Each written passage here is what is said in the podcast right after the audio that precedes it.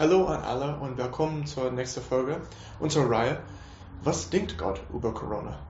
Ich bin Ark, ein Pastor der Christusgemeinde und ich arbeite im Standort Viertel.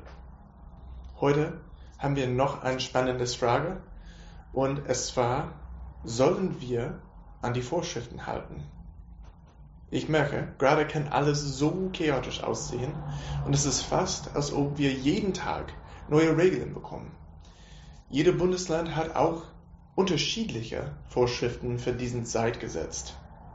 Man muss wirklich immer dranbleiben, um sich zu informieren, oder wird es sehr schwer, die Vorschriften gut zu halten. Außerdem glauben wir an einen Gott, der Allmacht hat. Und viele fragen sich vielleicht, ist Gott nicht größer als diese Krise? Sollen wir nicht trotzdem in der Gemeinde treffen und vertrauen, dass Gott uns schützen würde? Lass uns in die Bibel zusammenlesen, was Gott darüber sagt. Heute lesen wir von Römer 13, Vers 1 bis 4. Der Text geht so. Jeder soll sich die Behörden und Amtsträgern des Städtes unterordnen. Denn es gibt keine staatliche Macht, die nicht von Gott kommt. Jeder ist von Gott eingesetzt. Wer sich also den Reagierenden widersetzt, handelt gegen die von Gott gegebene Ordnung und wird davor von ihm verurteilt werden. Wer gut und richtig handelt, braucht die staatliche Macht ohnehin nicht zu fürchten. Das müsst nur wer Böses tut. Wollt ihr also ohne Angst vor Bestrafung leben, dann tut, was richtig und gut ist, und euer Verhalten wird Anerkennung finden. Die Staatsgewalt steht im Dienst Gottes zum Nutzen jedes Einzelnen, wer aber Unrecht tut, muss sie fürchten, denn Gott hat ihr nicht ohne Grund die Macht übertragen, Strafen zu verhängen. Sie handelt im Auftrag Gottes, Gottes wenn sie übersichtlich alle Bestraf des Böses tun. Zuerst sehen wir, die Bibel antwortet unserer Frage sehr direkt. Wir sollen uns die Beamten unterordnen. Wir tun das nicht nur, weil die die Autorität haben, sondern auch, weil Gott die eingesetzt sind. Gott hat diese Menschen ihre Autorität und ihre Arbeit gegeben. Und durch diese Menschen werde Gott seine Wille schaffen. Weil wir aber so lange Social Distancing machen müssen, unser Bedürfnis nach Gemeinschaft wächst. Und vielleicht stellen wir die Frage, wie lange? Können wir so wirklich aushalten?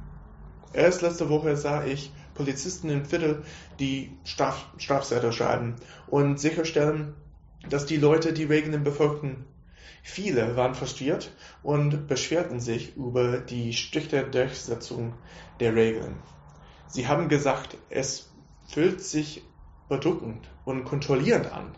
Das war gar nicht so schön. Deshalb ist es gut für uns, vielleicht eine Pause zu nehmen und daran zu erinnern, warum es so wichtig ist. Wichtig, dass wir die Vorschriften zuhalten. Ich finde es einfacher, wenn ich merke, dass Social Distancing nicht nur für mich ist, aber mehr um den Nächsten zu schützen. Die Gesundheit und das Schicksal vieler stehen auf dem Spiel. Wir sollen auch nicht vergessen, dass viele Leute haben Angst und Unruhe über die Situation und wie wir unseren Nächsten lieben können, ist ihre Angst zu berücksichtigen. Das heißt, dass wir so gut wie möglich an die Vorschriften halten müssen. Genau wie in unserem Text gibt es Konsequenzen, wenn die Leute, die Menschen, das Gesetz nicht eingehalten haben. Es gibt auch Konsequenzen für uns, wenn wir das Gesetz nicht einhalten. Und mit Recht können wir Strafen bekommen oder schlimmer, können wir jemanden anstecken. Wir wollen niemanden verletzen, physisch oder anderweitig. Zu Ende möchte ich euch sagen, dass wir uns zwar den Beamten und den von ihnen erlassenen Gesetzen unterwerfen sollten.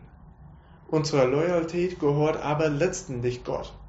Ich bin dankbar, dass unsere Leiter sich um die Menschen kümmern und dass das ihr allerwichtigste Ziel ist. Aber nicht jeder Leiter eines Landes hat die besten Absichten. Sollte ein solcher Leiter anfangen, Gesetze zu schaffen, die ungerecht sind oder die Christen daran hindern sollen, die Liebe Jesus äh, mit anderen nichts zu teilen, hier tun wir, wie Gott es uns sowieso gerufen hat. Ihr Lieben, bleibt gesund und bis zum nächsten Mal, euer Ark.